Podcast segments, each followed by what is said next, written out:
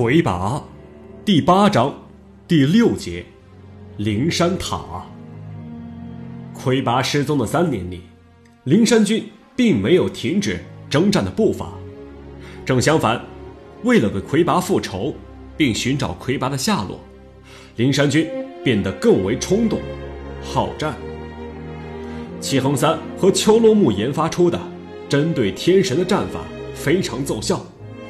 他们利用地形之力，结合组合脉冲阵法和文耀堆对义脉打击力的综合作用，接连的击败天兵，使劲一次次的怀疑魁拔是不是回到了灵山军中。天神的义脉消耗极大，加之文耀制度的崩溃，天神要攒足能够支撑大战的义脉，还需要若干年。于是，天神决定。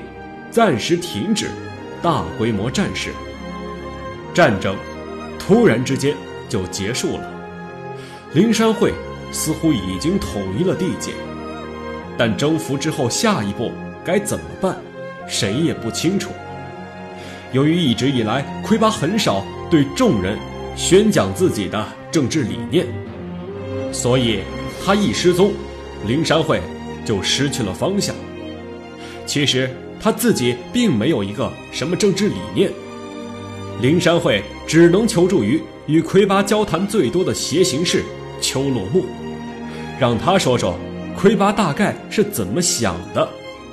秋落木老实的告诉众人，魁拔的想法很简单，让文耀不再成为影响人们自由生活的枷锁。现在，这个目标似乎已经实现了。至于以后该如何，魁拔并没有说。他好像没有想到，灵山君会这样快的打出了一个没有文耀制度的世界。由于很难在短时期内对未来的目标达成一致，所以继续修建灵山塔似乎成了一件唯一的正事儿。当初从禅明手里接过图纸的千红尺。一天也没有闲着，只要醒着，就一直忙着建塔的事情。这是传明交给我的最后一个任务，我一定要完成。他经常这样自言自语的，在工地上奔波着，简直像一个疯子。他只有一支二十人的工作组，是他以前直接领导的护卫队。这些人出于对禅明的敬意。也都很卖力气，但在像建造灵山塔这样可怕的工作量面前，这些人当然是远远不够的。谢恒三曾经估算过灵山塔的用工量，要一百万人干上至少五年。他试图从同为基斯卡人族的角度，以基斯卡人特有的思维逻辑为基础，劝说千红池理性的。对待这项任务，但千红尺完全听不进去。理性难道不应该表现为对程序的尊重吗？千红尺红着眼睛瞪着齐红三。陈明，这是交给我一个任务，按程序，我要把它完成。可是这样是完不成的。呃，要是你们愿意让他完成。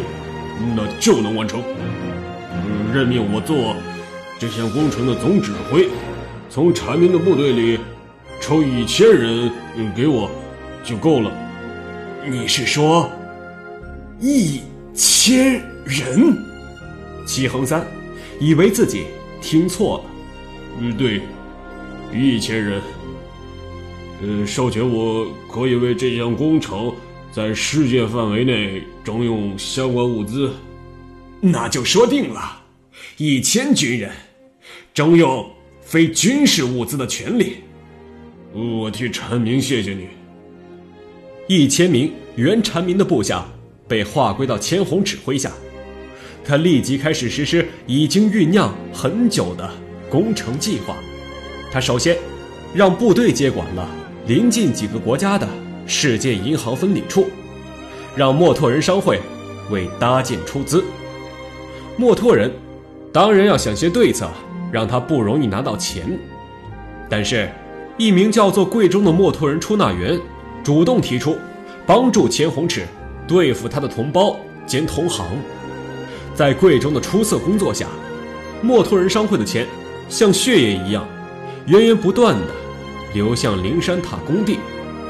墨屯商会会长永发自杀。钱红尺用这些钱从灵山军各部买来几乎所有的青壮年战俘，还四处抓壮丁，征用民间所有他认为有用的建筑材料，日夜奋战不止。累死劳工无数，用了两年多的时间，基本建成了灵山塔。灵山塔落成之日，所有灵山人都向他发出欢呼，喊声响彻灵山。千红尺狂笑着大喊：“陈明，你只是让我保存一下图纸，可我把它建成了。”千红尺创造的奇迹，使他获得了。灵山会英雄的称号，成为了灵山地区地位仅次于齐恒三的第二号人物。之后的千红尺，仿佛已经没有任何事情要做，在贵中的跟随下，继续从世界银行里吸金，过着奢侈糜烂的生活。贵中和千人军团也都跟着一起发了财，在灵山塔建筑里给自己营建了一个。专事享乐的场所，还给自己起了个响当当的名字——护塔军。